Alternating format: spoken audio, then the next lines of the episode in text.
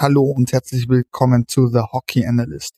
Wir, das dynamische Duo Ernst und Stefan, wünschen euch jetzt viel Spaß bei unserer neuen Folge. Come on, let's go. Now we start the show. Servus und Hallo zum Hockey Analyst und ich begrüße meinen absoluten Co-Star der, äh, der Show oder meinen Popstar der Show, Stefan. Servus, Stefan. Servus, grüß euch und natürlich alle Zuhörerinnen. Und wir wollen heute das Geheimnis lüften. Wer ist denn unser Special Guest, Stargast? Möchtest du dich dem Publikum vorstellen? Wenn ich eine Trommel hätte, ich kann nicht trommeln, würde ich es trotzdem machen, aber deswegen ohne Trommel. Also hallo und schönen guten Abend. Äh, ja, mein Name ist Patrick Ehlechner. Ähm, bin ja bekannt aus äh, Magenta Sport, äh, Sky und so weiter und so fort. Und äh, ich äh, früher war ich 16 Jahre lang Eishockey-Profi, bin dann 2015 ja die Seiten gewechselt im journalistischen Bereich und bin eben seit 2016 selbstständig und in jeglicher Art und Weise, in jeglicher Form für meine große, große Liebe Eishockey tätig. Erst einmal vielen, vielen lieben Dank, Patrick, dass du dir die Zeit genommen hast. Wir könnten nicht glücklicher sein, dich heute in unserer Show das zu haben. Freut mich sehr, kein Problem. Ja, Stefan, hast du vielleicht ein paar Fragen an den Patrick oder Patrick an uns vorweg? Genau. Und Patrick, hast du Fragen an uns? Ach du, ähm, jetzt, ich sage mal, Fragen an euch. Die erste Frage ist, war schon mal jemand von euch jemals im Eishockey-Tor gestanden? Äh, Nein. Nee. okay. Wart ihr, wart ihr denn schon mal, ich sage mal, was würde mich denn noch sehr, wart ihr denn schon mal im öffentlichen Laufschlittschuh laufen? Ja. ja. Also äh, Schlittschuhläufer technisch, wie würdet ihr euch selbst benoten? Eins ist grauenvoll und äh, zehn ist Sidney Crosby? Zwei. Zwei? 0,5. Und beim Rückwärtsfahren? Null. eins. Eins. Ja, überragend. Nein, also das, das ist eigentlich alles, was ich wissen muss. Jetzt weiß ich äh, super über euch Bescheid. Mehr muss ich gar nicht wissen. Perfekt, Patrick. Nee, äh, lass uns doch einfach über die DEL sprechen, über die Geschehnisse ähm, der letzten, sage ich mal, Weihnachtsspiele und vorweihnachtlichen Spiele in unseren Tabellenstand. Jetzt hat sich ja doch was herauskristallisiert, dass Bremerhaven und die Eisbären Berlin doch etwas marschieren, Patrick. Für dich verwunderlich oder nach dem bisherigen Saisonverlauf völlig, völlig okay und auch dementsprechend zu erwarten gewesen? Also, dass die Eisbären Berlin, finde ich, äh, in der Tabelle wieder unter den Top 4 ähm, sind, das war irgendwie abzusehen nach dem ähm, schlechten Jahr letzte Saison. Äh, damit habe ich schon äh, gerechnet. Und ähm, dass sich da auch wieder ein bisschen was anbraut, sage ich, mit Sergio Bauer und seinem Team. Ähm, Finde ich einfach eine coole Truppe, bin ich ganz, ganz ehrlich. Spannende Truppe, geile Fans, äh, geiler Standort. Deswegen freut mich das sehr. Die Liga braucht starke Eisbären. Ich glaube, da brauchen wir auch nicht drum herum reden. Das ist einfach für uns alle sehr wertvoll. Und ja, dann hast du halt aktuell die Pinguins Bremerhaven da ganz oben stehen. Für mich absolut, ähm, ich mag jetzt nicht sagen Eishockey-Wunder, weil da spreche ich Bremerhaven klein, das will ich nämlich gar nicht. Aber dass Bremerhaven nach äh, über der Hälfte der Saison auf Platz eins ist. Also wirklich beste Team aktuell der Penny DL. Mit dem habe ich persönlich nicht gerechnet. Mich freut es aber für, für, für Bremerhaven, für Alfred Prey, für Thomas Popisch, für das Umfeld, weil ich war schon einige Male in, in, in Bremerhaven oben und es ist einfach eine absolut positiv verrückte Eishockeystadt und ähm, ja, sie haben sich einfach eishockeyspielerisch aktuell mega verdient. Bin ich absolut bei dir, Patrick. Ähm, ich denke, da gibt's auch keine zwei Meinungen. Also so wie Bremerhaven marschiert und auch die Spitzenspiele bestreitet, sind die zu Recht bis jetzt an der Tabellenspitze. Was ist denn da deine Meinung dazu, Stefan, oder? Ja, ich glaube, ich habe es ja schon mal erwähnt, dass ich Bremerhaven an und für sich einen ganz einen tollen Standort finde ähm, und da mit dem Alexander Sulzer schon öfters mal im Gespräch war und ähm, einfach auch die Art und Weise, wie die kommunizieren, Thomas Popisch, Alexander Sulzer, das Betreuerteam dahinter, das ist alles, ähm, das funktioniert, greift jedes Rädchen ineinander und daher wundert mich der Erfolg im Endeffekt zwar schon, aber ähm, auch wieder nicht, sagen wir so. Also ich finde das absolut toll und damit Verpflichtungen, die, die man vor der Saison oder während der Saison letztes Jahr Wirtanen oder so, wo man sagt, oh, was will man damit? Ähm, aber man sieht, was der Junge kann und sie können auch schwierige Spieler. Und was ich auch sagen muss, was ich, ich beobachte ja unglaublich viel in der Liga, weil ich ja logischerweise oft vor Ort bin live. Und ähm, also was bei Bremerhaven schon auch verblüffend ist, vielleicht zeigt es auch so ein wenig den Team Spirit, den Charakter, die Moral. Also die Jungs tragen zum Teil selber ihre Taschen.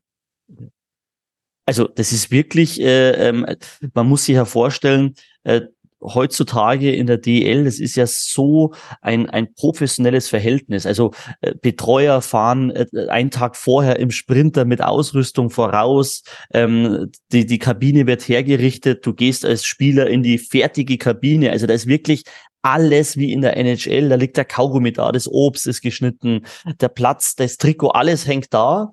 Und ähm, zu Recht muss ich auch sagen, weil sich ja die Liga fantastisch weiterentwickelt hat. Und bei Bremerhaven fahrt man halt zusammen mit dem Bus und dann packt halt der Jan Urbers seine Tasche aus und wenn es sein muss, nimmt auch der Topscorer die Schlägertasche noch mit in die Hand. Also ich möchte jetzt da nicht irgendwie sagen, dass es deswegen äh, so gut läuft, aber das ist für mich einfach schon verwunderlich. Also weil das ist, zeigt auch irgendwo, dass Bremerhaven so bodenständig ist, dass obwohl sie auf Platz eins sind, da gibt's jetzt keine Starallüren oder ich muss auch sagen, ähm, aus, aus unserer ähm, TV-Partnersicht, äh, mit denen kannst du dich normal unterhalten und die sind für alles dankbar. Also gibt's auch andere Teams, wo es einfach ein bisschen schwieriger ist mit der Kommunikation. Und ähm, da ist Bremerhaven, muss ich auch sagen, einfach für alles sehr, sehr dankbar. Ja, ich würde auch sagen, also Bremerhaven steht zu Recht da oben und was mich halt immer sehr beeindruckt, ist diese kontinuierliche Arbeit dahinter oder auch, dass man in Phasen, wo es mal nicht so gelaufen ist, am Trainerteam, auch am Team hinterm Team festgehalten hat. Und ich glaube tatsächlich, dass das auch so Erfolgsfaktoren sind, wie du ja jetzt auch bei, bei Berlin sehen kannst, mit Serge Aubin. Äh, wie oft stand der in der Kritik und man hat gesagt, nee, wir halten fest an Serge Aubin und er straft jetzt seine, äh, seine Kritiker wieder Lügen, wie, wie stark Berlin eigentlich auch dieses Jahr wieder Eishockey spielt. Ja, und ähm, ist auch ein gewisses Risiko dabei, weil, wie wir alle wissen, im Sport ähm, beziehungsweise im Eishockey, ähm, Sponsoren stehen dahinter, viel Geld steht dahinter, ähm, da wird einfach unglaublich viel Geld auch reingebuttert aus Privatvermögen oder wo auch immer. Also sprich, der Druck ist da und umso erstaunlicher fand ich schon dieses Projekt letztes Jahr Berlin, ähm, äh, A mit zwei jungen Goalies und trotzdem äh, ähm, wahrscheinlichen Misserfolg zur, zur Mitte der Saison, da hat man ja schon irgendwie ahnen können, wohin die Reise vielleicht geht, ähm, hat man trotzdem nie an Serge Aubin zumindest, ich sage mal, öffentlich gezweifelt. Und ähm, das finde ich in der heutigen Zeit nicht mehr selbstverständlich. Ja, ich finde, ein gutes Paradebeispiel dafür ist, wenn es nicht läuft, leider die Adler Mannheim. Ja. Da, da kannst du ja fast schon davon ausgehen, dass die zumindest einmal in der Saison einen Trainer wechseln, die letzten Jahre. Was sehr, sehr schade ist, dass man hier keine Kontinuität reinbringt. Wo, wobei man ja, wo man jetzt eigentlich schon, sage ich mal, bei den Plätzen drei bis sechs angelangt wären, die ja jetzt wirklich sehr, sehr eng zusammen sind. Ja. Von Straubing bis Ingolstadt. Hättest du das so erwartet, Patrick, dass sich das so über die Weihnachtstage bis jetzt so entwickelt oder hättest du gedacht, vielleicht kann sich Straubing auch noch ein bisschen absetzen und die anderen werden hinten wie, wie die Spiele davor immer wieder Punkte lassen? Oder warst du dir sicher, dass die aufschließen werden? Ja, ähm, bei, bei Straubing ähm, auch da mittlerweile ein absolutes Top-Team in der Liga. Ähm, hat man schon gesehen, äh, äh, es tut aktuell unglaublich weh, wenn du äh, von den letzten fünf Spiele vier verlierst. Also das ist dann, dann ist der Anschluss einfach brutal schnell weg. Die Liga verzeiht dir aktuell die Fehler null. Früher hast irgendwie mal so ein Slump bisschen, ich sage mal, ausbaden können, aber bestes Beispiel ist tatsächlich Straubing. Äh, drei, vier, fünf Mal verloren, zack, bumm, Abstand zehn Punkte zum ersten. Ähm, zeigt aber auch wiederum die Spannung, dass dahinter ähm, brutal es eng zugeht. Mir kommt es ja wirklich sofort äh, Dauerschleife von Patrick Ehlechner, weil ich sage jedes Jahr, es ist so eng. Aber äh, heuer ist es halt wirklich drastisch, brutal eng und ähm, wenn man da auf die Tabelle schaut, 57 Punkte, 56 Punkte, 55 Punkte, 52, 52 Punkte. Also das ist ja wirklich, so wünscht man sich ja eigentlich, wenn wir ehrlich sind, aus äh, Eishockey-Fansicht. Ja, das ist irre. Wie schon gesagt, das ist, ähm, du musst bedenken, sechs Punkte trennen den dritten vom, vom achten. Also das, das ist ja schon irre. irre. Ja, absolut irre. Und Aber vor allem, so soll es sein. Ja, eben, finde ich ja, auch. Ja finde ich geil. Das Geile. Ist ja DL2 ist ja ähnlich. Da ist ja genau. äh, auch so verrückt und das ist ja das Tolle. Macht Spaß. Ja, da wir das Mittelfeld diesmal bloß kurz beackert haben, wie man es so umgangssprachlich sagt, möchte ich jetzt zu einer Mannschaft, die finde ich die letzten Wochen doch enttäuschend war und wo auch die äh, kritischen Stimmen aus dem Umfeld deutlich lauter werden. Und zwar die Frankfurter Löwen, die ein bisschen im Abwärtsstrudel sind. Ich glaube, das bisschen ist sogar noch ein bisschen, sogar noch ein bisschen untertrieben. Ja. Oder? Ja. Ja, ähm, äh, du hast recht. Also da äh, momentan, also der Dezember ist einfach nicht ein, ein Frankfurt-Monat. Das muss man einfach so klar und deutlich aussprechen. Ähm, bei Frankfurt ist es einfach so, ich, ich kann mich noch an die, an die, an die Sätze von Franz Fritzmeier erinnern, gekommen, um zu bleiben. Auch, auch dieser Satz ist äh, immer noch sehr präsent. Also da, da weiß man, glaube ich, auch um die, ich sage mal, um die Stärken, aber auch um die Schwächen. Und ich war ja ähm, im Ende November, Anfang Dezember, ich habe so viele Spiele irre, äh, war ich ja mal in Frankfurt und auch da, also ich mag jetzt nicht sagen, man hat mit dem gerechnet, aber ich glaube, in Frankfurt ist man schon so realistisch, das so einzuordnen, wie ich das rausgehört habe, man verfolgt da einen strategischen drei, vier, fünf Jahresplan. Und äh, da gehört einfach dazu, letztes Jahr Playoff-Runde erreicht. Wow, ich glaube, das ist auch heuer das Nonplusultra für Frankfurt. Und der Vorteil an Frankfurt äh, ist, glaube ich, einfach der, dass man selbst ehrlich zueinander ist, realistisch zueinander ist und sich jetzt nicht mit Mannheim oder Köln vergleicht. Noch nicht. Die Zeiten, glaube ich, werden irgendwann kommen, weil Frankfurt auch von dem Sponsorenkapital unglaublich groß ist. Da, da gibt es, glaube ich, große Qualität im Umfeld, aber äh, ich glaube, dass um auf die Frage zurückzukommen von dir, ähm, äh, Ernst, das ist ja schlecht im Moment, aber da dreht jetzt keiner durch. Also glaubst du auch, dass intern Matti Tillikainen nicht zur Demission steht? Glaub, ich, ich glaube es nicht. Also so wie ich Franz Fritzmeier kenne und schätze, er ist, glaube ich, einfach auch ähm, ja, aus diesem Holz geschnitzt, nicht sofort alles zu hinterfragen. Ähm, wenn man jetzt da natürlich die nächsten Wochen weiter strudelt und ähm, solange du noch in diesem zehnten Platz-Range bist, glaube ich, ist es noch in Frankfurt alles okay, auch wenn aktuell natürlich die Adler Mannheim zehn Punkte weg sind, brauchen wir nicht drüber reden, aber ich glaube, Frankfurt gehört, also wollen jetzt wahrscheinlich viele Löwenfans nicht hören, aber ich glaube, im zweiten Jahr der DEL ist Frankfurt schon jetzt da irgendwo, wo sie vom Etat und von der Mannschaft sein sollten. Ja. Wie siehst du das, Stefan, mit Frankfurt? Ja.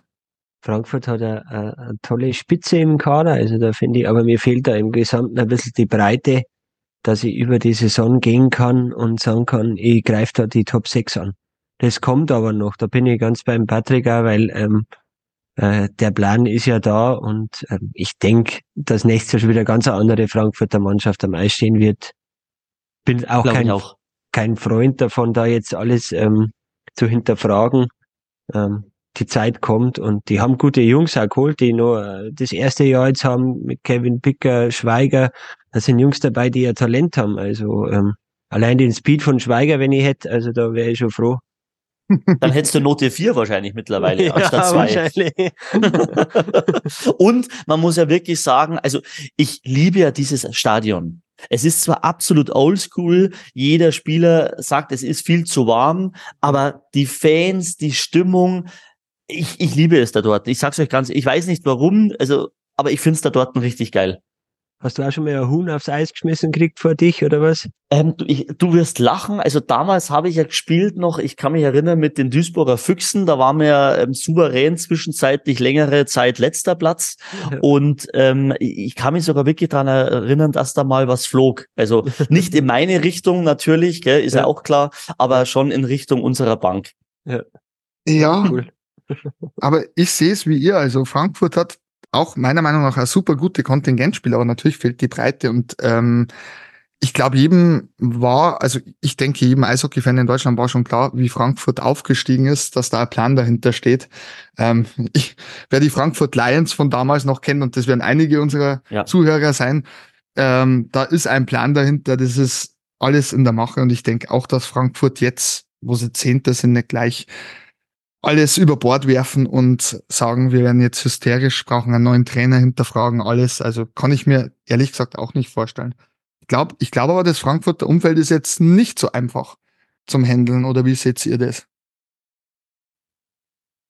Äh, ich, ich, ich, ich glaube schon, dass ähm, also wie gesagt, aufgrund der Gespräche, die ich hatte, auch äh, im VIP-Raum mit diversen Sponsoren, also man verfolgt da einfach einen Plan und der wurde mir gegenüber auch sehr offen kommuniziert. Es sind Rückschläge einfach eingeplant und da ist man jetzt nicht so blind, dass man sagt, du, wir wollen jetzt im zweiten Jahr Dritter werden, weil einfach ähm, das strategisch, glaube ich, ähm, ein anderer Plan ist. Ähm, das ist auch schwierig und ich finde es ja persönlich gut, einen, einen realistischen, ehrlichen Plan zu haben, wie einen äh, kurzweiligen Plan, der äh, nach außen sich gut anhört, aber den kriegst du jeden Tag um die Ohren geschlagen und deswegen ich finde das Konzept gut, weil man ist offen und ehrlich. Also da wird jetzt nicht irgendwie was versprochen, was man nicht einhalten kann. Und der Fan, ich glaube, versteht das. Und, und da, da ist man einfach in Frankfurt so reif und auch so ehrlich, dass man sagt, Leute, wir wollten in die DL, das haben wir letztes Jahr geschafft. Jetzt sind wir im zweiten Jahr da lass uns über die Top Ten reden, das wäre geil, mit dem Abstieg wollen wir gar nichts zu tun haben und nächstes, übernächstes Jahr wollen wir in die Top 6 und das ist, glaube ich, realistisch und ich finde es einfach persönlich ehrlich und gut. Und vielleicht noch ein Wort ähm, zu der zu der aktuellen Position. Man muss ja sagen, Bock und Rowney, die hatten letztes Jahr ein ein Jahr, also die waren auf dem Eis und es hat geklingelt. Ich habe gar nicht gewusst, wie. Dann habe ich wieder geschaut und es hat wieder geklingelt und die, glaube ich, wussten selber nicht wie. Also die spielen jetzt auch gut, aber das war letztes Jahr einfach euphorisch, Aufsteiger. Du schwebst auf einer Welle und das sind halt Kleinigkeiten, die halt da auch äh, viel dazu beitragen. Ist das zweite Jahr nicht immer das Schwierigste? Sagt Definitiv. Man? Ja. Also das ist doch eh immer das schwierigste Jahr. Ja, und dann wären wir mal unterm Strich, aber eine Mannschaft, die sich wieder an die Top 10 herangekämpft hat, die vor kurzem auch in unserer Sendung schon thematisiert wurde, nämlich die Nürnberg Ice Tigers, die mir in letzter Zeit wieder gefallen mit ihren Tugenden, die sie jetzt wieder aufs Eis bringen, die unter Tom Rowe, würde ich sagen, eine Renaissance wieder erleben, ähm, sind jetzt auf der 11 und schnuppern an, an der 10, sind nur noch drei Punkte. Stefan, wie siehst denn du das? Ja, in Nürnberg finde ich allein schon vom ganzen Kader her, ich bin ein Freund von junge deutsche Spieler und da kommt man an Nürnberg nicht vorbei. Und ähm, ja, Nürnberg ist einfach toll, wenn es wieder aufwärts geht. So ist mein Spielen schönes Eishockey. Elis Hede gefällt mir ganz gut mit dem Speed und äh, Stickhandling, wie sein Vater fast früher. Und ja, gefällt mir ganz gut. Ja, Patrick, du als ehemaliger Eistigers-Torhüter, wie siehst du das? Ja, also ich bin jetzt eh ein bisschen, äh, sagen wir noch, äh, euphorisch geflasht, weil ich durfte ja gestern beim, bei der Retro Night dabei sein, äh, über 7600 Zuschauer. Ähm, also das hat schon äh, einen unglaublichen Flair gehabt, muss ich wirklich sagen, das Ganze drumherum. Und ähm, ich glaube, äh, Stefan hat es ja auch schon gesagt, dieser Weg, wo Stefan Ustorf geht, zum Teil muss man auch sagen, muss er ihn gehen äh, aus, aus finanziellen ähm, äh, Aspekten.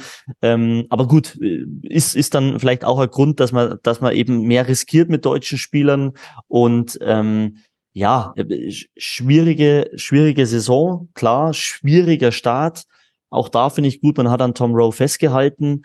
Ähm, für mich ähm, so persönliche Erfahrung, ich finde es schade, ähm, generell äh, die Situation mit Niklas Treutle, das ist für mich ein Punkt, wo ich nach dem ersten Spieltag in Köln gewusst habe, oh, oh, oh, das wird ganz, ganz schwierig, weil wenn du deine etatmäßige Nummer eins im Spiel eins nach 40 Minuten pulst, dann äh, ist das Selbstvertrauen des Torhüters äh, vom äh, dritten Stock im Keller verschwunden, weil ich es einfach weiß. Und äh, da wusste ich, da werden die Ice Tigers äh, im Tor, ich mag jetzt nicht sagen, Probleme haben, aber das ist dann so ein Stück weit auch selbst gemacht, weil der Torhüter braucht Unterstützung, der braucht Vertrauen, der braucht, äh, darf auch mal Fehler machen. Und wenn du als erster Torwart im Spiel 1 gepult wirst, sei es berechtigt oder nicht, ich glaube, das war beim Spielstand von 4-1 oder was auch immer das war damals, habe ich damals schon gewusst, wohin die Reise bei den Goalies geht. Es ist interessant. Ähm das aus ehemaliger Torhüter-Sicht zu hören, weil man da, sage ich mal, als Fan oder als äh, jemand, der, der den Eishockey sehr, sehr intensiv verfolgt, natürlich gar nicht drüber nachdenkt oder das auch gar nicht wahrscheinlich nachvollziehen kann. Was ich sehr interessant finde in dem Zusammenhang, weil du, weil wir ja gerade über die jungen deutschen Spieler geredet haben, ähm, Jux vor dem Spiel gegen die Tigers aus Straubing vermeldet Ringcred, dass anscheinend Daniel Leonhardt und auch Tim Fleischer nächstes Jahr von Nürnberg nach Niederbayern wechseln. Das gibt dem Ganzen, glaube ich, morgen noch mal ein bisschen Brisanz mit. Ähm, ich denke, dass das viele Fans natürlich schnell vernehmen werden oder schon teilweise vernommen haben. Ähm, das zeigt natürlich tatsächlich, dass, wie du schon schön gesagt hast, Patrick, dass natürlich etatmäßig wahrscheinlich Nürnberg mittlerweile sehr, sehr, ja, auf Kante genäht ist oder wie, wie kann man das umschreiben am besten? Weil es ist tatsächlich schon auffällig, dass die Guten sich deutsch entwickeln oder auch Ausländer dann gleich bei, bei besseren oder Top-Mannschaften landen. Sieht man jetzt zum Beispiel auch an Greg McLeod mit ähm, Köln. Ja, ähm, du definitiv, ähm, Ernst, weil ja, die Zeiten haben sich einfach geändert in Nürnberg. Ähm, es, es gab einfach die Luxuszeit mit Thomas Sabo. Da glaube ich, hat, äh, kann man so offen und ehrlich reden, Geld keine Rolle gespielt. Da wo, wollte man unbedingt Meister werden, egal was es kostet. Hat nicht geklappt. Leider aus Thomas Sabos Sicht hat sich da eben komplett davon verabschiedet. Und jetzt ist man einfach in Nürnberg, ich sage mal, drauf und dran, äh, sich ein bisschen unabhängiger zu gestalten. Ich glaube auch da hinter den Kulissen, also Wolfgang Gastner macht für mich einen sehr, sehr guten Job. Ähm, ich glaube, man versucht so bisschen dieses äh, Projekt Straubing, Projekt Iserlohn einfach sich auf oder Augsburg einfach sich auf mehr Schultern das Ganze zu verteilen, dass man nicht mehr von einem Sabo oder wen auch immer so abhängig äh, machen möchte, sondern verteilen auf breiten Schultern, lieber äh, mehrere Gesellschafter auch zu haben mit ein, zwei, drei Prozenten, aber die Sicherheit zu haben, dass wenn in Zukunft irgendeiner mal nicht mehr kann, nicht mehr will, dass dann nicht gleich das große Zittern beginnt. Und dieser Umbruch ist äh, in Verbindung mit dem Etat verbunden, mit die Spieler verbunden und bestätigt ja auch nur wieder in dem Fall Ringrat, wobei ich das schon mal gehört habe. Also ich bin jetzt nicht Ringrat, aber ich habe ich habe das schon mal gehört, dass eben die zwei Jungs sich äh, verabschieden könnten in Richtung Straubing. Ähm, zeigt mir ja nur, weil wenn man es jetzt mal andersrum sieht, also wenn äh, die zwei Jungs in Nürnberg bleiben, ich glaube, von der Eiszeit her, mehr kriegen sie höchstwahrscheinlich woanders nicht. Das heißt, warum würde ich Nürnberg verlassen? Ist jetzt Straubing schöner wie Nürnberg? Alles beides in Bayern, Puh, größer, kleiner, okay, Pulverturm hier nicht. Also sprich, das wäre jetzt für mich jetzt auch nicht ein Wechselgrund, dass ich sage, komplett, ich wechsle jetzt von Nürnberg nach New York. Also so. Also weißt du, was ich meine? Das heißt, irgendwann kommt ja dann schon der finanzielle Aspekt ins Spiel, weil wir alle wissen, die Jungs sind auf einer Zeitreise im Eishockey. Du verdienst einfach nur zehn, zwölf Jahre dein Geld, musst im Endeffekt deine Familie ernähren und auf dich schauen. Und dann komme ich wieder auf dich zurück, Ernst. Dann muss es das Geld sein, weil gut, ich mache noch eine Klammer kurz auf. Zurück, sportlicher Erfolg das ist natürlich schon auch ein Punkt, der ähm, im Moment, wenn man auf die äh, Tabelle schaut, der letzten drei, vier Jahre ganz klar für Straubing spricht. Also da ist man immer unter die Top 4, man schnuppert an der Champions Hockey League, man will, man schnuppert so irgendwann an dem ersten deutschen Meistertitel und das ist natürlich schon auch ein Punkt, wo ich sage, das würde mich reizen. Also ja, finanziell, aber auch zu wissen vielleicht, dass der sportliche Erfolg eher zu schaffen ist in Straubing als in Nürnberg, aufgrund des Etats. Ja, danke für deine Einschätzung, Patrick. Stefan, wie siehst du die Ice Tigers allgemein aufgestellt für die Zukunft auch? Ja, mit den Vertragsverlängerungen oder mit, äh, ich glaube, Stefan Osterf hat zwei Jahre, wenn ich mich nicht täusche, dran hängt jetzt noch. Ähm, das finde ich absolut top, weil ich finde, der macht eine gute Arbeit. Auch immer mit den ähm, Ausländern, die er holt, mit den ähm, Spielern. Dass nicht immer jeder Ausländer äh, Granate ist, ähm, ist klar. Ist bei jedem Verein so, aber er macht da eigentlich nie ganz grobe Schnitzer. So wie in und heuer, wo ich finde, da war die Kaderzusammenstellung vielleicht ein bisschen, bisschen zu blauäugig. Da wären wir eigentlich beim Tabellenende, wo du gesagt hast, hat sich ja jetzt doch ein bisschen nordrhein-westfälisch abgezeichnet. Ganz hinten Iserlohn. Patrick, glaubst du, dass noch ein, ja, sage ich mal, Abstiegs- Zweikampf, Dreikampf oder sogar Vierkampf werden kann? Oder bist du auch schon der Meinung, jetzt signalisieren sich doch die Düsseldorfer EG und Iserlohn so ein bisschen heraus, dass das schwierig wird oder gar schon, dass man sagen muss, oh Iserlohn, wenn da nicht wirklich was passiert, wird's ganz, ganz eng. Mei. Generell man muss ja in der jetzigen Situation ähm, äh, Mitleid ist im Sport nicht gegeben. Man muss Realist sein. Ich habe jetzt auch da mal letzte Woche die Daten verglichen zwischen äh, Bietigheim Steelers und Iserlohn. Äh, ich glaube, beide Teams zum, ich glaube, das war der 30. oder 31. Spieltag. Ich glaube, waren ein Punkt voneinander entfernt. Ich glaube, dass sogar Bietigheim zu dem damaligen Zeitpunkt ein Punkt besser war als Iserlohn jetzt. Ähm, wenn ich mir realistisch anschaue, ich habe ein Torverhältnis von minus 64, von minus 64 nach 32 Spieltagen, dann äh, ist die bittere Wahrheit schon die, dass wenn jetzt da nicht ein absolut großes Wunder passiert, mit Wunder meine ich sieben, acht Spiele in Folge, weil das Problem ist ja bei elf Punkten Rückstand. Selbst wenn du drei gewinnst und die DG zwei, ja, was nützt dir denn das? Dann bin ich drei ja. Punkte näher ran. Also ähm, mir tut's unglaublich leid, klar, für jeden Standort, aber die Voraussetzungen äh, 20 äh, Spieltage vor Saisonende sind sehr, sehr schlecht. Ich glaube, da gehen wir alle drei d'accord. Ja. Ich schätze du auch, Stefan, oder? Ja. Ja, Patrick, zum Abschluss der DEL-Runde, was war dein Top der Woche in der DEL oder vielleicht da liegenübergreifend, DEL und DEL2, wo du sagst, das hat mir super gut gefallen, muss nicht unbedingt am Eis gewesen sein, vielleicht auch abseits eine tolle Charity-Aktion oder was auch immer? Nein, ähm, ist für mich jetzt eigentlich ganz leicht ähm, zu beantworten. Das war tatsächlich ähm, beide Retro-Nights, wo ich Teil sein hab dürfen. Äh, es war ja einmal schon das erste Spiel Retro Night äh, in, in Augsburg gegen Nürnberg, damals mit Fritz von Turn und Taxis und gestern eben äh, das äh, Retro-Spiel in, in Nürnberg. Ich sag's euch, das war einfach, war ein, es war eine andere Stimmung wie sonst. Also es war, ja, normaler Spieltag, aber die Fans haben sich irgendwie anders gekleidet, zum Teil äh, die die Stadionuhr war äh, anders eingeblendet, die Aufstellung waren ein, also es war einfach alles so ein Stück weit wie 1994. Dann war auch ganz eine witzige Anekdote war ähm, ausverkauft. Und dann stand eben am Videowürfel 4200 und ich dachte mir erst, wie bescheuert bin jetzt ich? Jetzt, ich weiß doch, dass hier 7, 6 reinpassen, ich kommentiere auch noch nebenbei, schaue auf den Würfel, liest da 4, 2, dachte mir echt, was bin nicht mehr ganz dicht. Und dabei war das natürlich auch da äh, äh, angehaucht an das Linde-Stadion. Also wir sind ausverkauft, wie 94, 4200 im Linde-Stadion. Das wäre ähm, sechs Jahre später, also Bau, Baujahr von der äh, Arena, ähm, äh, 7600 und ein paar zerquetschte. Und ja, und das war gestern einfach, muss ich sagen, ein für mich ein, ein sehr besonderes äh, Spiel.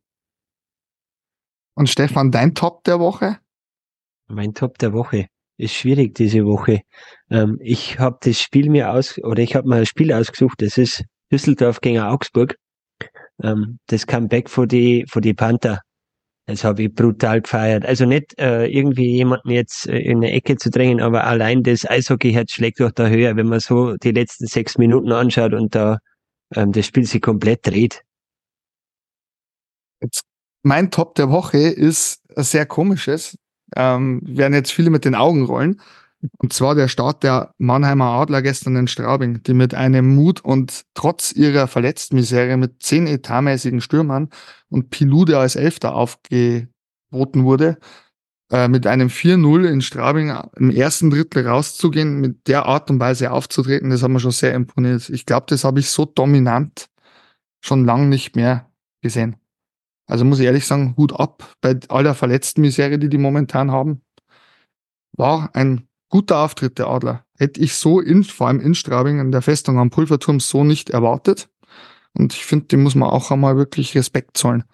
Und hattest du einen Flop, Patrick, wo du sagst, das in der Woche war jetzt mal gar nichts? Oh, Flop, die Flops versuche ich äh, ganz schnell immer zu vergessen, weil äh, bringt eh nichts, wenn ich mich darüber aufreg. ähm, aber Mei, es gibt ähm, ja gut Flops von letzter Woche. Ich weiß nicht, ob es noch äh, dazugehört. Wahrscheinlich eher nicht. Das war halt auch da, damals bei mir das Phantomtor. Es ist zwar jetzt schon ein bisschen her, äh, da durfte ich ja auch live dabei sein. Also das war so ein bisschen äh, Flop der Woche, großer Flop der Woche, weil einfach äh, ja, ich mag da die, die Schiedsrichter auch gar nicht irgendwie äh, verurteilen, weil, aber das war also das Ding ist ja auch immer, weißt äh, Ernst und Stefan, jeder redet halt jetzt so, ja, 28. Spieltag ist ja nicht so schlimm. Also, weißt du, was ich meine? Nur ich würde halt, ich würde, ich würde wirklich gerne wissen, wie reden wir bei euch hier im Podcast Ende April, Finale, Spiel 6. Was, was macht man dann? Was machen wir dann? Also reden wir dann auch und sagen, ja, Mai, Tatsachenentscheidung, äh, kann passieren. Also bitte nicht falsch verstehen. Ich suche jetzt ja. hier nicht jemanden, den ich dann in Pranger äh, stellen möchte. Ganz und gar nicht. Fehler passieren, das ist mir auch klar. Ich ja auch. Ich bin ja überhaupt nicht fehlerfrei. Aber dieses Thema wird mir nur ein Stück weit zu schnell abgehakt und so, ja, kann, wisst ihr, was ich meine? Und darüber sollten wir uns einfach Gedanken machen, weil ich möchte nicht wieder bei euch sitzen in circa vier Monaten und dann haben wir ein richtiges Drama, äh, wo jeder über uns lacht, weil ein Phantomtor schießt jemanden zur Meisterschaft. Ja. Also absolut nachvollziehbar. Stefan, was war dein Flop der Woche? Oh. Ich habe eine Situation, ähm, ja, jetzt werde ich viel, viel ähm, eher Shitstorm erhalten, weil es gegen einen, einen Spieler ist, wo ich einfach die Situation zu dem Zeitpunkt nicht verstehe. Ähm, und das ist der David Wolf mit dem, mit dem Stockstich, wo ich einfach sage, in dem Moment mit 3-0-Führung muss ich da als erfahrener Spieler eigentlich ein bisschen anders umgehen. Und wer weiß, was passieren kann mit so einem Stockstich, ähm, ja, es fällt mir die Richtung, Richtung Bande, Bank muss ich das nicht machen, meine Meinung. Und eben, ich, jeder, der mich kennt, weiß, ich, ich mag es gar nicht, wenn, wenn Checks gegen den Kopf oder Stockstiche passieren. Das ist was, wo ich einfach sage, jeder hat Familie oder jeder ähm, macht den Job nur zeitbegrenzt und da sollte man doch auch ein bisschen schauen, dass man das im Kopf hat. Ich habe übrigens noch einen Flop der Woche. Meine äh, Portion Pommes war gestern in Nürnberg äh, deutlich weniger als die Male zuvor.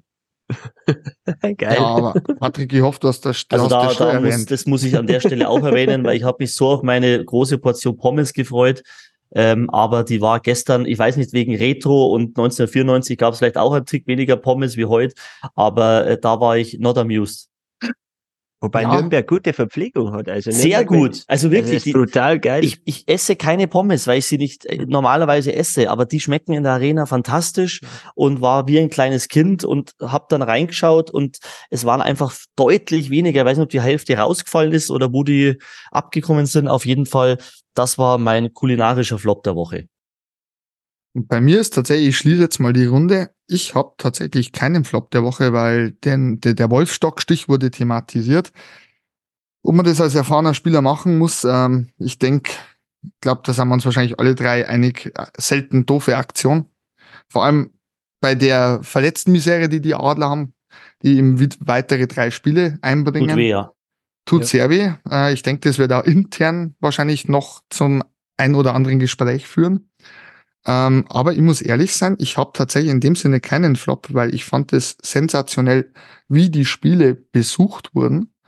Und genau das ist es. Es gibt halt einfach keinen geileren ähm, Sport als Eishockey. Ganz, ganz bei dir. Ähm, ich glaube, wir, wir alle sitzen im selben Boot. Ähm, wir alle, glaube ich, ähm, machen den Sport äh, mittlerweile sehr, sehr populär, sehr groß. Das hat er auch verdient. Dazu gepaart mit den internationalen Erfolgen. Und wenn man sich die, die, die Fans äh, anschaut, wie die in Massen äh, trotz Inflation, trotz was auch immer, äh, in die Stadien strömen. Also ich finde das sehr, sehr bemerkenswert. Und nicht selbstverständlich, wohlgemerkt. Weil die, wird ja auch alles teurer. Ich meine, brauche ich, glaube ich, euch auch nicht erzählen, wenn du mit ja. Familie äh, und zwei Kinder ins Stadion gehst, mit Sitzplatz und so weiter, ich glaube, bis bei 150 Euro. Also ähm, das ist schon, finde ich, äh, stark. Ja, da hast du vollkommen recht. Also das ist schon so ein Punkt, den kann man natürlich nicht vernachlässigen. Aber wie schon gesagt, die Begeisterung, ich glaube einfach, äh, das war jetzt der Schwenk zum Thema, wo wir die eigentlich ansprechen müssen. Ähm, und zwar der deutsche, das deutsche Eishockey im Allgemeinen. Und wenn wir einen ehemaligen Top-Goalie da haben, wie siehst du die Entwicklung unserer jungen deutschen Torhüter? Du, also generell, ich finde, dass, ähm, dass sich einiges getan hat. Ich finde, ähm, was auch der Deutsche Eishockeybund da so auf die Beine gestellt hat, ähm, bemerkenswert, wirklich bemerkenswert. Ähm, was für geile Spieler wir rausgebracht haben oder immer noch rausbringen mit Stützle und Co. So ein bisschen auch die Next Generation nach Leon Dreiseitel. Fantastisch. Ähm, in Sachen Torhüter äh, aktuell ich, ich sehe jetzt noch nicht den ganz großen Grubi, der äh, jetzt in der in der Pipeline steht. Das heißt, ähm, auch Titel und so weiter überragend, also wirklich äh, toll, also super. Aber ähm, ich mache mir nur so ein bisschen Sorgen, dass wir ähm, uns so ein bisschen äh, ausruhen auf gewisse tolle Namen, tolle Einzelspieler, weil äh, die nächsten Grubis, die nächsten Stützles, die sind ja jetzt irgendwo zwölf. So. Und, und da, glaube ich, sind wir alle gefragt oder alle Trainer gefragt, Verbände, Vereine weiter zu pushen, noch mehr zu pushen, noch mehr zu unterstützen, noch mehr Eiszeit, noch mehr Eisflächen, weil ich glaube, wir machen alle einen Fehler, wenn wir uns auf diese großen, geilen Lorbeeren-Namen ausruhen, weil das Schlimme ist ja das, ich erwische mich ja selbst am besten und sehe es als selbstverständlich, dass ein Leon Dreiseitel pro Spiel drei Tore macht.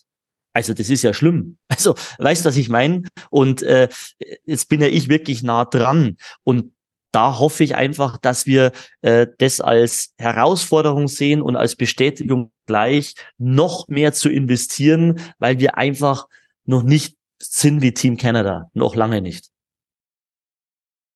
Na, da gehen wir da vollkommen recht. Also es ist, also was mir in den letzten Jahren zumindest auffällt, ähm, bin ich mal gespannt, wie das der Stefan dann sieht, dass wir jetzt, also das fällt mir halt extrem auf, ähm, dass wir immer mehr jetzt auch vermehrt wieder auf junge deutsche Torhüter setzen. Und nicht mehr so wie Anfangszeiten der DL, wo du teilweise zwei ausländische Torhüter hattest oder sogar drei bei manchen Mannschaften, wenn man das verfolgt, sondern du hast auch wirklich da Talent dahinter. Ich nehme jetzt bloß mal Mannheim, bestes Beispiel, Arno Tiefensee, dann ähm, Köln, wo ich finde, der Tobi Ancitschka hat sich wahnsinnig gut entwickelt. Dem, glaube ich, tut die Kölner Luft recht gut. Dann in Jonas Stettmer, der starke Leistungen abliefert. Lori Bugel bei Straubing. Ich, ich hasse dieses, diesen Begriff in Straubing. Nummer eins, Nummer zwei. Für mich gibt's da 1a, 1b. Und auf lange Sicht, glaube ich, ist Flori Bugel irgendwann die 1a. Wenn man es so äh, bezeichnen möchte. Und du hast natürlich auch jede Menge, die dahinter steht. Wie du jetzt gesagt hast, ein Phil Dietl, der überragend gehalten hat gegen die Finnen bei der WM. Also ich finde, da kommt echt was auf uns zu, torhütermäßig. Ob er Grubi dabei ist, das wirst du wahrscheinlich besser beurteilen können, weil es wird ja immer gerne geredet, Anno Tiefensee und NHL. Siehst du Anno Tiefensee in der NHL oder sagst du, er braucht schon noch?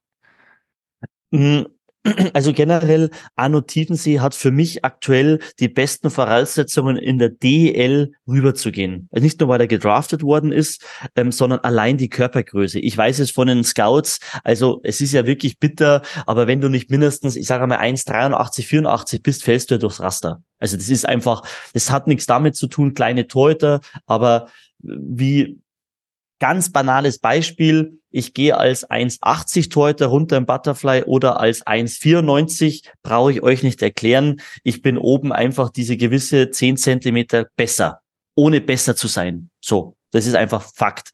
Und ähm, ich glaube oder ich weiß es auch von, von diversen Scouts, sie wollen, dass der Torhüter auch irgendwann rübergeht.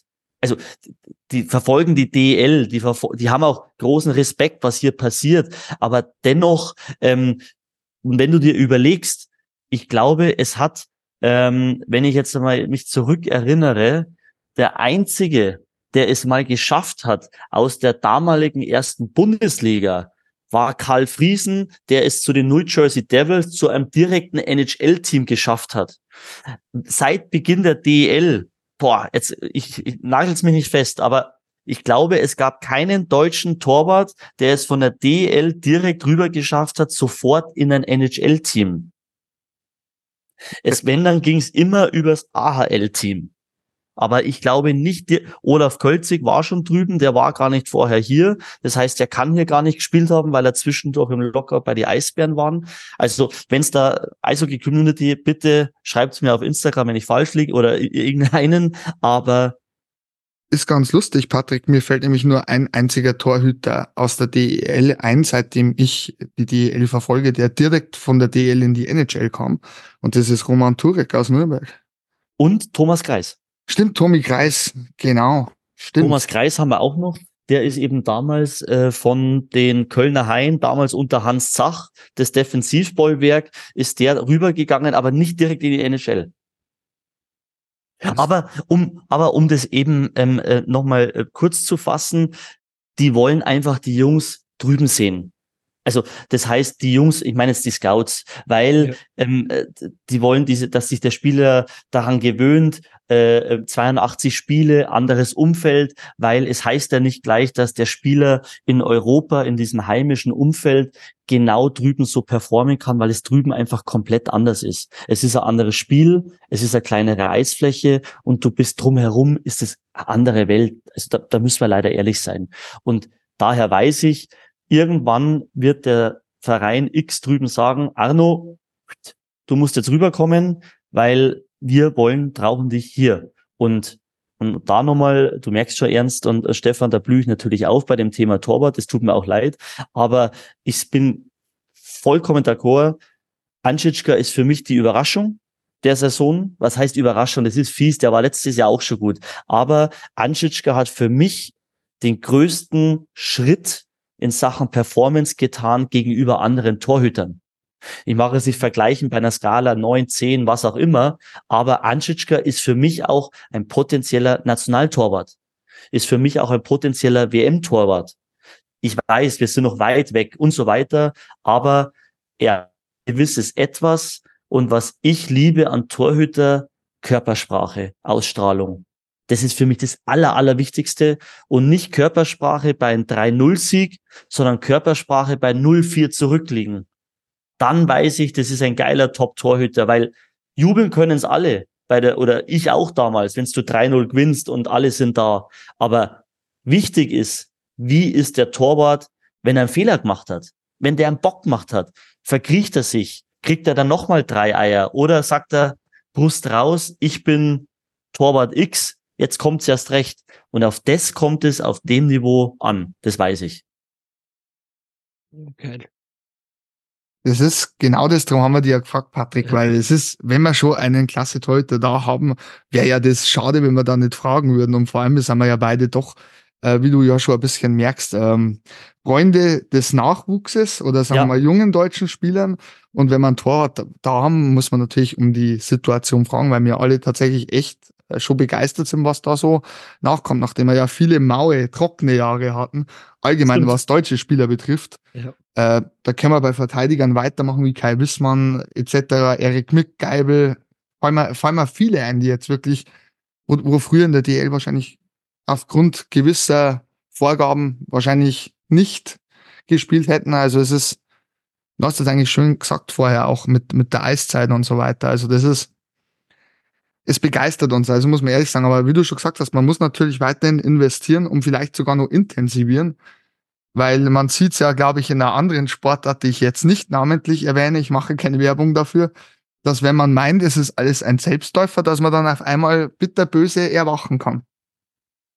Definitiv. Und ja. also, was auch vielleicht interessant ist für, für, war auch für mich, als ich damals mit ähm, äh, äh, Flurry essen war, also mit Marc André, ähm, der hat mir das eben so auch dargestellt und hat gesagt, weißt du, Patrick, wenn du in Europa ein Top-Goalie bist, dann ist es in Europa mega. Aber ein Top-Goalie in Europa heißt nicht automatisch, dass du in der AHL oder NHL aufgrund des komplett anderes, ähm, ich sage mal, Intensität dieser Sportart, dieses Lebens, dieses Drucks auch ein Top-Goalie bist. Das, es kann auch wieder sein, dass du zurückgehst in Europa, bist wieder Top-Goalie. Also bist du, es sind so viele. Umstände, es ist so viel Druck, es ist so viel anders. Du musst dich erstmal da, ich sage mal, daran an die ganze Umgebung gewöhnen, weil es ein ganz anderes Level da drüben hat. Und ähm, ja, und das ist einfach wichtig zu wissen. Und deswegen hat es auch ein Grubi damals, finde ich, sehr, sehr clever gemacht, wie er in die Junior Hockey League gegangen ist, hat auch da Mem Cup gewonnen und hat sich dann so hochgearbeitet bei Washington. Also ich glaube nicht, dass es der Grubi geschafft hätte über einen DL-Weg oder über die Star Bulls damals. Das, das bezweifle ich stark. Danke dir, Patrick. Und jetzt machen wir noch einen kleinen Schwenk, wenn du Lust hast, in die DEL 2. Gerne. Ja, Stefan, jetzt, äh, jetzt, jetzt musst du mal das Wort ergreifen. Ich rede viel zu viel. Ich nein, glaube, also wenn ich zu viel rede, sag das bitte auch. Ja, das ist nein, ja furchtbar sonst. Da, gell? Du, mir sag mal, da. Ja. Bist, genau dafür bist du da. Darum ja, haben wir dir eingeladen, Patrick. Und ich glaube, ich glaube, alle Eishockey-Freunde freuen sich wirklich, Experten zu hören. Nicht nur die, nicht nur Leute, die sie Analysten schimpfen. die, ja, es ist, ähm, äh, das, das ich beschäftige mich gerade mit dem, was du gerade gesagt hast, Patrick, und ähm, es steht es aus einer Sicht zum Sehen, wo ich nie, nie das äh, erlebt haben durfte, dass ich irgendwie mal in so einem Bereich da, da vorstoße. Und das, deswegen finde ich das toll, dass du da bist. Und ich hätte nur so viele Fragen an die, aber das sprengt den ganzen Eine, Rahmen. eine darfst du dann noch stellen, eine darfst du dann stellen, Stefan. die, die wäre ganz einfach. Wer dich zum Eishockey gebracht hat und wer der Torwart-Idol war, das wäre so die Frage. Also ähm, Karl Friesen. Karl Friesen okay. war das damals, weil ähm, damals meine Eltern hatten äh, zwei Dauerkarten beim Sportbund Rosenheim, gut goldene Jahre, er bist du selber 85, 89 Meister geworden, ich bin der 84er, in Rosenheim gibt's nur Eishockey. Und ähm, ich saß immer auf dem Schoß von meinen Eltern. Und mich hat der Puck, die Scheibe gar nicht interessiert, sondern ich habe 60 Minuten nur auf Karl Friesen geschaut. Und dann war irgendwann einmal klar, meine Eltern haben mich auch darauf aufmerksam gemacht, dass es auch einen Puck gibt bei dieser Sportart, aber das hat mich zu dem damaligen Zeitpunkt niemals interessiert. Später dann schon, weil ich musste Pucks halten. ja, cool, cool. Ah, schön. schön, schön. Aber wie siehst du die DL2 in dem Sinn? Ähm, wir haben vorhin schon kurz angeschnitten, dass sehr eng ist. Ähm, denkst du, Kassel geht den Weg zu Ende und zieht sie jetzt durch? Sie sind ja an Hunter Garland dran, ähm, was aber noch nicht fix ist, weil der ja angeblich äh, anderen Vertrag und wie und was. Ähm, da haben wir aber keinen Einblick in der Hinsicht. Denkst du, die ziehen es heuer durch? Also generell DEL 2, auch da, wir reden immer über die DEL, aber DEL 2 fantastisch. Ich glaube, es gibt in der in Europa keine bessere zweite nationale Liga wie DEL 2. Auch fantechnisch habe ich mal gelesen, glaube ich, dass äh, äh, ähm, Fan-Durchschnitt die beste zweite Eishockey-Liga ist, sei in Europa. Ihr müsst mich gerne korrigieren, wenn ich falsch bin. Ähm, ähm, aber fantastische Entwicklung. Ähm, man sieht auch bei den einzelnen ähm, Städte, äh, wie, wie äh, Umstrukturierungen stattfinden, also von, von diversen ähm, neuen Arenen, Umbauten etc. Also auch da, wow. Und aber klar, ähm, auf deine Frage, Stefan, ich bin vorsichtig, weil ähm, ich bin äh, nicht der größte Freund einer perfekten Hauptrunde Ich weiß es aus eigener Erfahrung. Wir waren damals mit Nürnberg Erster. Wir haben die Hauptrunde gefeiert, damals in Clubs, als ob wir schon Meister waren. Das war unser Problem. Du denkst, du bist das beste Team. Entschuldigung. Und wenn du eben in der Hauptrunde äh, niemals, ich sage jetzt mal, den wahren Charakter der, der, der Mannschaft, der einzelnen Spieler getestet wird, und wie wir alle wissen, äh, die Charakterien lassen sich ja nur bei Negativereignisse testen. Wie tickt der, wenn? Wie tickt denn der, wenn? Wie tickt denn der, wenn der mal achtmal nicht trifft? Wie tickt der Torhüter, wenn der Safe Percentage hat von 75 anstatt 93? Und wenn du nie diese Herausforderung gestellt bekommst während einer Hauptrunde, weil alles so allglatt läuft, dann habe ich persönlich immer ein bisschen Angst vor den Playoffs. Bestes Beispiel, Boston Bruins. Also, wenn wir ganz ehrlich sind, Boston hat letztes Jahr alles zerschossen. Also die waren ja, das war das geilste Team, muss ich wirklich sagen, was ich auch mal hat kommentieren dürfen. Und was war? Es kamen diese in Anführungsstrichen blinden Florida Panthers und es war Feierabend. Also die sind natürlich nicht blind, aber, aber ihr wisst, was ich meine. Ja. Und dem ist Kassel, wenn wir ehrlich sind, letztes Jahr auch zu Opfer gefallen gegen Bad Nauheim. Und ähm, deswegen, ich bin sowas von vorsichtig, immer mit dem Hauptrunden Erster. Und deswegen halte ich mich mit Kassel bedeckt, weil ähm, es ist schwierig, weil wenn die Playoffs beginnen, ist es für den Kopf schwer. Ja. Ich habe das jetzt mit Florida überhört, Patrick. Ich weiß, ich weiß, aber ich liebe trotzdem diesen Start und bin unglaublich gern in Florida und ich liebe das Wetter. und ich die Panthers. aber sie waren ja nicht blind. Sie sind ja bis ins Finale gekommen. Da hast du halt nicht gleich. Das tut, mir, das tut mir jetzt noch weh. Ja, ich wir, weiß. Wir wollen diese Wunde jetzt nicht aufreißen. Nein, nein, nein, nein. Aber sie waren, sie waren super Zweiter. Stimmt. Der erste Verlierer. Richtig. Ich habe auch noch eine große Wunde, die aus der Saison 2006, 2007 ist, was die Edmonton Oilers betrifft. Das ist oh, auch, noch eine, ja. auch noch eine ganz eine große Wunde. Aber die wird, glaube ich, Leon Dreiseitel und Conor McDavid auch nicht schließen, so wie ich das sehe. Momentan auch schwer. Ja. Jetzt haben wir aber vom Thema ein bisschen abgeschlossen. Entschuldigung. Na, also konntest du nichts dafür. Ich habe ja angefangen mit dem Florida Panthers, dass mich das jetzt schmerzt. Aber ansonsten sind wir, glaube ich, alle de äh, deiner Meinung, dass das eine sensationell geniale Liga ist, die DL2. Und auch hinten, es ist alles so eng. Wie siehst du deine Rosenheimer als gebürtiger Rosenheimer im ersten DL2-Jahr nach dem Aufstieg? Also ich bin tatsächlich, äh, Gott sei Dank, äh, muss ich in der DL2 ja nicht neutral sein, weil ich bin ja in der DL2 ein Fan. Und ähm, da bin ich natürlich Fan von meinen Star Bulls. Und ähm, generell, ich glaube, realistisch ist man auch da verglichen mit den Löwen Frankfurt im Moment da, wo man als Aufsteiger sein soll, kann. Das in Rosenheim aufgrund auch da Umbaus des Stadions, ähm, etatmäßig ist man, glaube ich, jetzt da auch, äh, ich sage mal, im Mittelfeld irgendwo und nicht äh, Tabellenletzter ähm, die Anforderungen anders sind, das weiß ich, aber ich äh, hoffe, dass man in Rosenheim da auch gewisse Weise die Ruhe behält und sagt, du, geh kommen, um zu bleiben. Das ist das erste Jahr und ähm, ich mag einfach, dass die Star Bulls mit dem Abstiegthema nichts zu tun haben und deshalb hoffe ich auf einen Platz 10.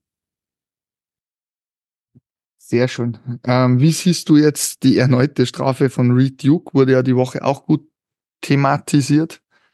Ich war sogar, ich war sogar live dabei beim Spiel, beim Derby in, äh, äh im Rover-Stadion gegen Landshut. Ja, ich glaube, wir müssen da nicht drüber diskutieren. Es war faul, es war, es war doofes Faul. Wenn ich schon weiß, ich bin auf Bewährung mehr oder weniger.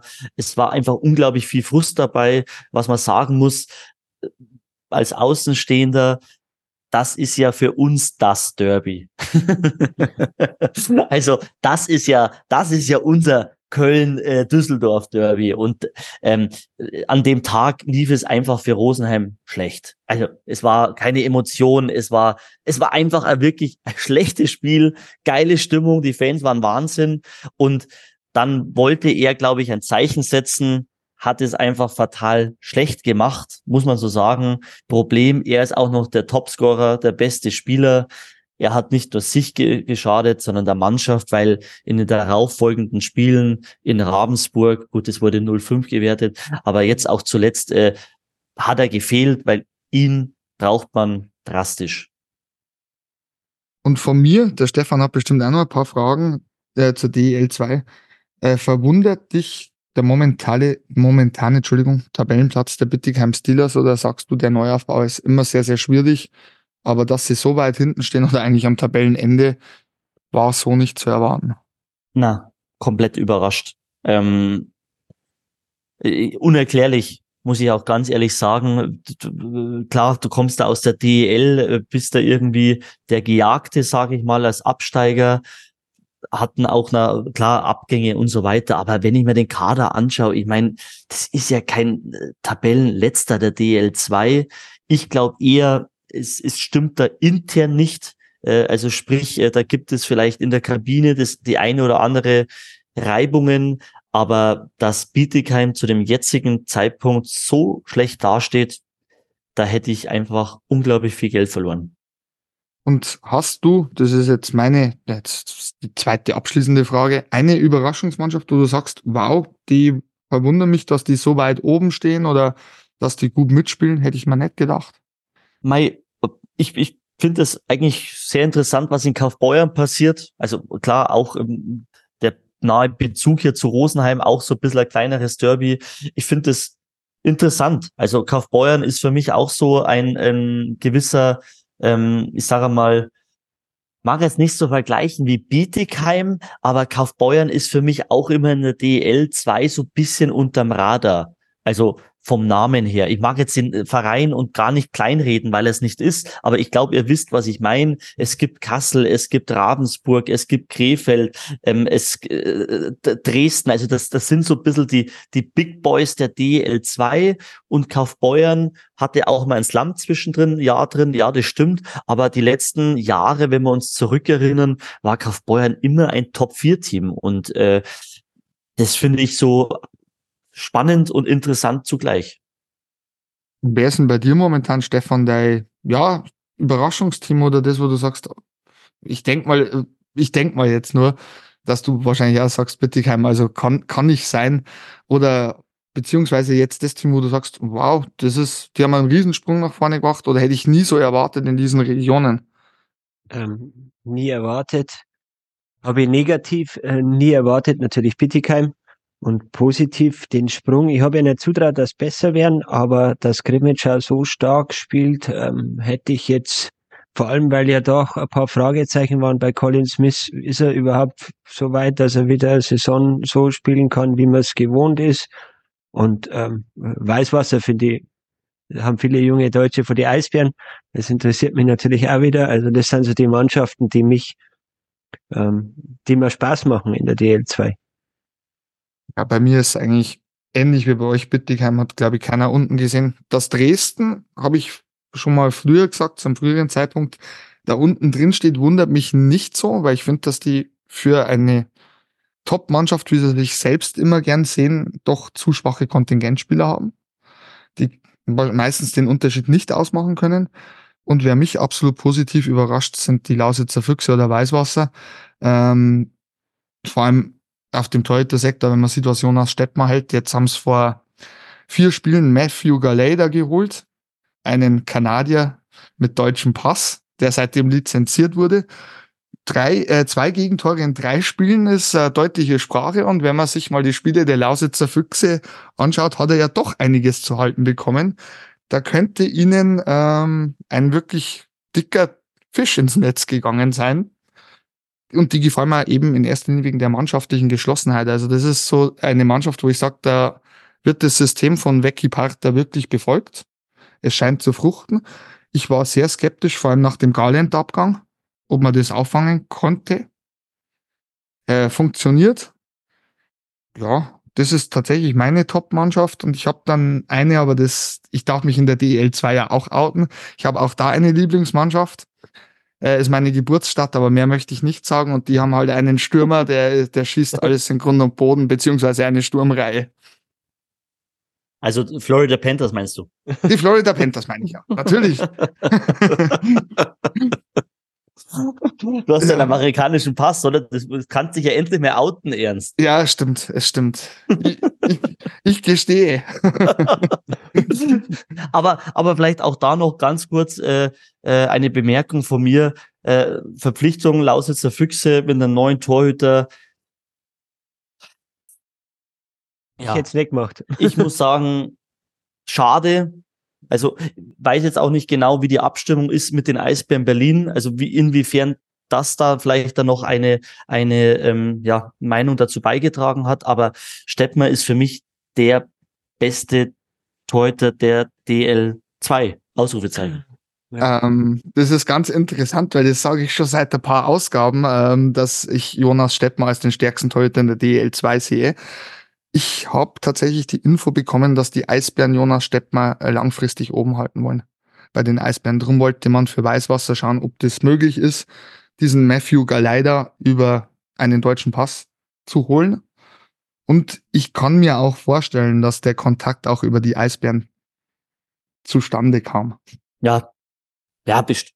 Aber Frage ist ja jetzt wieder die, ja, in Planung ja, aber heißt jetzt das, dass Stettmer dann jetzt die 1b ist? Also dann ist ja das auch wieder kontraproduktiv, wenn ich jemanden für die DL aufbauen möchte, ihn in der DL2 parke und ihn von der 1a zur 1b degradiere. Also soll ich das jetzt als Belohnung sehen, als ehemaliger Torhüter, dass ich aktuell das beste DL2-Torwart bin und aufgrund Top-Leistungen holt man jemanden, damit ich in einem Falle X bei den Eisbären regelmäßig spiele, oder? Das ist tatsächlich für mich auch eine Frage, die mir sofort gestellt habe, als ich diese Info bekam. Ich möchte natürlich jetzt sagen, ob das dann so ist, sind immer zweierlei Richtig, Schuhe. ja klar, logisch. Aber für mich ergibt es auch wenig Sinn, weil wenn ich so einen jungen Torhüter habe und den aufbauen will, dann braucht er Spielpraxis. Definitiv. Und das, was der in Weißwasser abbrennt, ist à la Bonheur. Da sind wir nicht mehr bei gut, das ist teils überragend. Ja.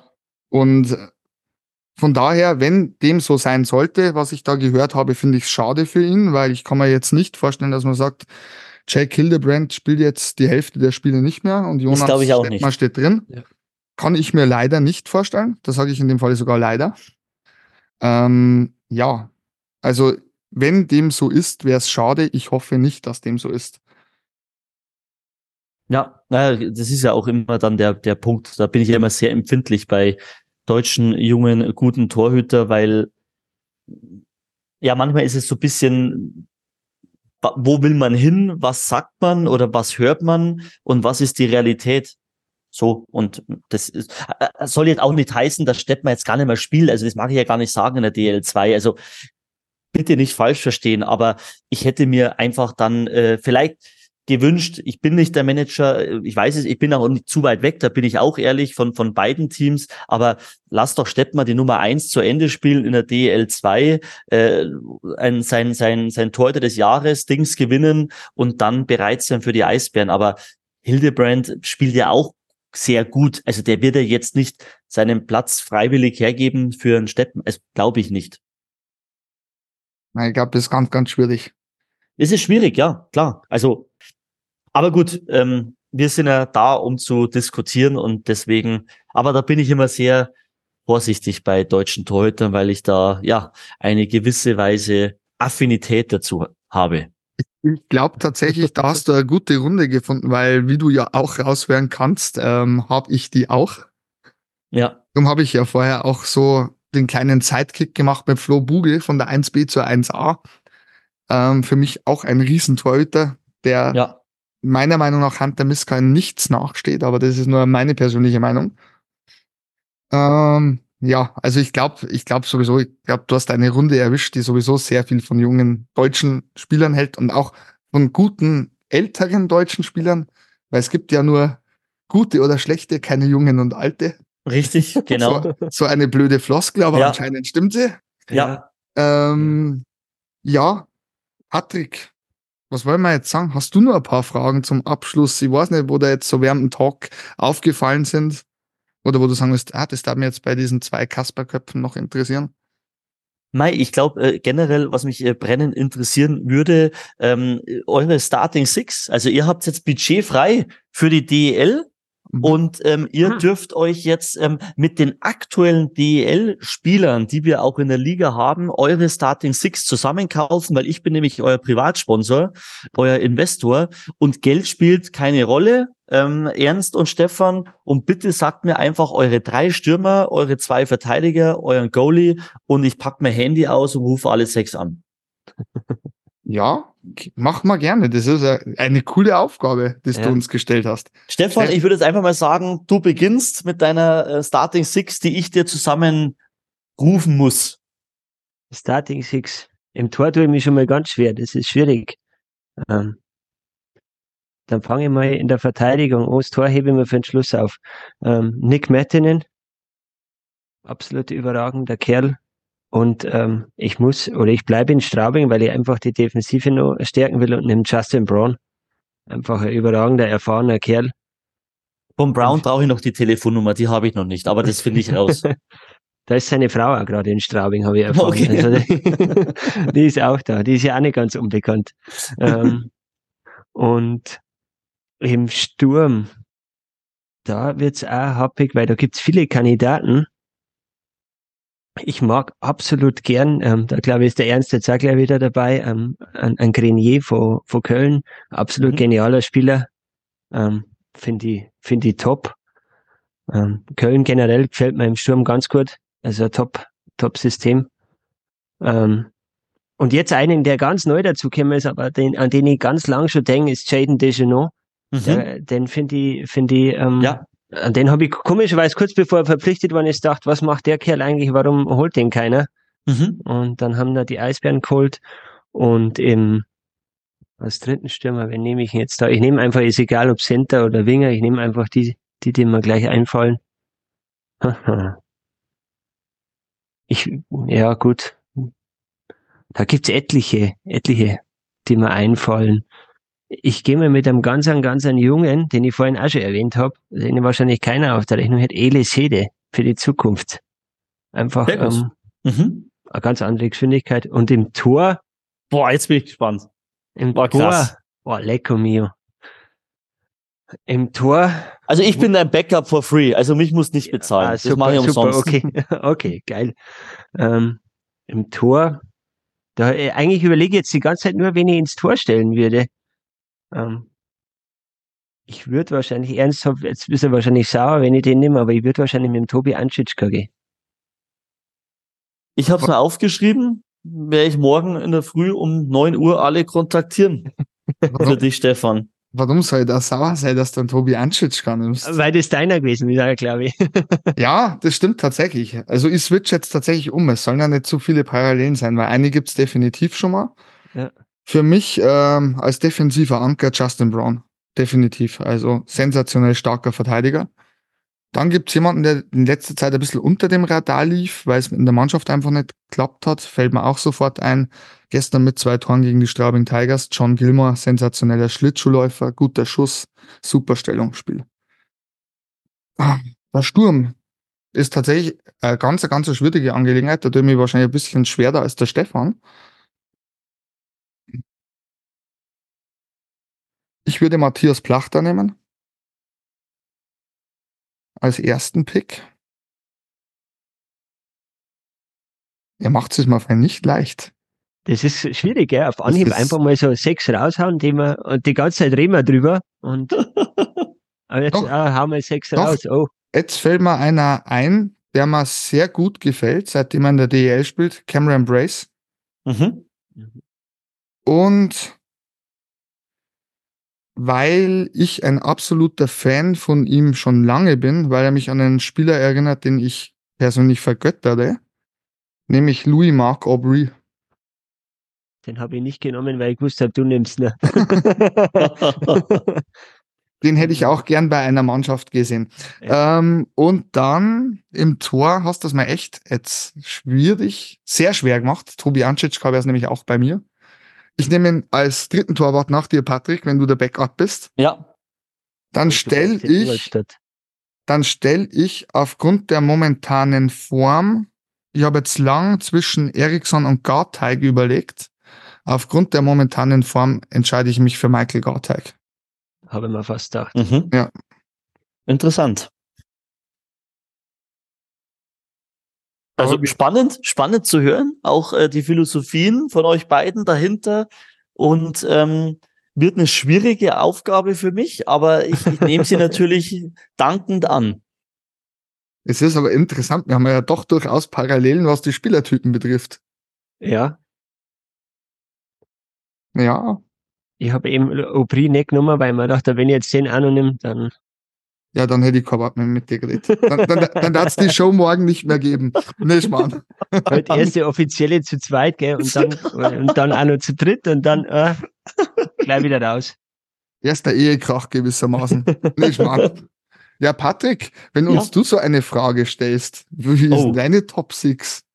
Meine Top Six ähm, Ja. im Sturm äh, Patrick Hager, Jan Urbas, Daniel Schmölz. In der Verteidigung ähm, nehme ich äh, Mettinen und ich nehme Philipp Brugisser. Und im Tor ist ähm, ähm, Matthias Niederberger. Interessant. Interessant. schneller wie wir. Ja, das stimmt. Ja, Weil das sind so meine, meine, ich glaube, dass die Reihe richtig geil funktioniert. Patrick Hager ist bei mir gesetzt, egal wo, als, als Leader, als äh, nicht nur Scorer, sondern der blockt auch äh, alles weg. Jan Urbas, ähm, fantastischer Schuss. Ich brauche jemanden, der hin vors gegnerische Tor geht. Das macht Daniel Schmölz. Das ist nämlich sein Wohn- bzw. Schlafzimmer vom gegnerischen Tor. Und ähm, ähm, auch von den Schüsse her, Brugisser, One-Timer Deluxe, unglaublich. Und Mettinen, der wird vorm Niederberger äh, alles aufräumen. Das ist für mich sowas wie der, ähm, der Türsteher von Straubing. ja, das ist interessant. Ja, Patrick, dann bleibt uns nichts anderes, als uns recht herzlich zu bedanken, dass du Gast warst. Es war eine super Show mit dir heute. Danke schön, danke Ernst, danke Stefan, hat mir sehr, sehr viel Spaß gemacht. Also wirklich hat richtig Bock gemacht und ja, freue mich auf noch mehr. Ja, mich wird oder uns, ich rede jetzt für den Stefan oder Stefan möchtest du Ja, selbst. ja, natürlich, natürlich. Ja, uns wird's freuen, wenn du wieder zu Gast wärst. Immer gerne, also immer melden und äh, jederzeit. Also wie gesagt, hat mir unglaublich viel Spaß gemacht und wünsche euch beiden natürlich für die restlichen Folgen noch sehr, sehr viel Erfolg. Macht's weiter so. Äh, euer Podcast macht auf jeden Fall mega Bock und äh, ja, freut mich, äh, hier ein Teil sein zu dürfen. Das Ja. freut uns.